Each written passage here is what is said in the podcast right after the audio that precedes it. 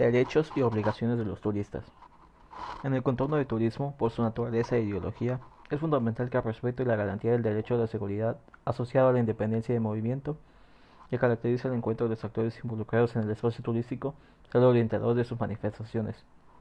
Toda persona tiene derecho a circular libremente y elegir su residencia en el territorio de un Estado.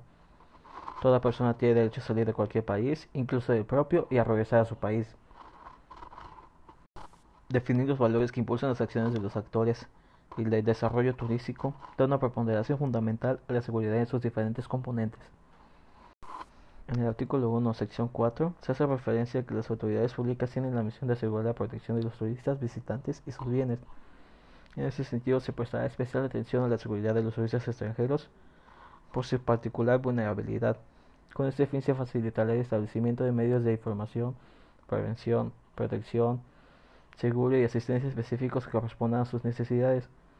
Los atentados, aversiones, secuestros o amenazas dirigidos contra turistas o trabajadores del sector turístico, así como la destrucción de intencionada de instalaciones turísticas o de elementos de patrimonio cultural natural, de conformidad con la legislación nacional respectiva, deben condenarse con severidad. En la fracción número 5 del mismo artículo, exhorta a los turistas visitantes para que tengan presentes sus desplazamientos por los espacios turísticos evitar todo acto criminal o considerado delictivo para las leyes del país que visiten y cualquier comportamiento que resulte chocante o oriente para la población local o dañar el entorno del lugar. De igual forma, promueve la sección de cualquier tipo de tráfico de drogas, armas, antigüedades, especies protegidas y productos o sustancias peligrosas o prohibidas por las reglamentaciones nacionales. En la fracción número 7 se hace referencia a que se debe contar con las condiciones óptimas y precisas de higiene y seguridad de sus personas y bienes en las instalaciones que se estén visitando y ofrece servicios turísticos, tomando en cuenta los términos que ya están establecidos en la legislación.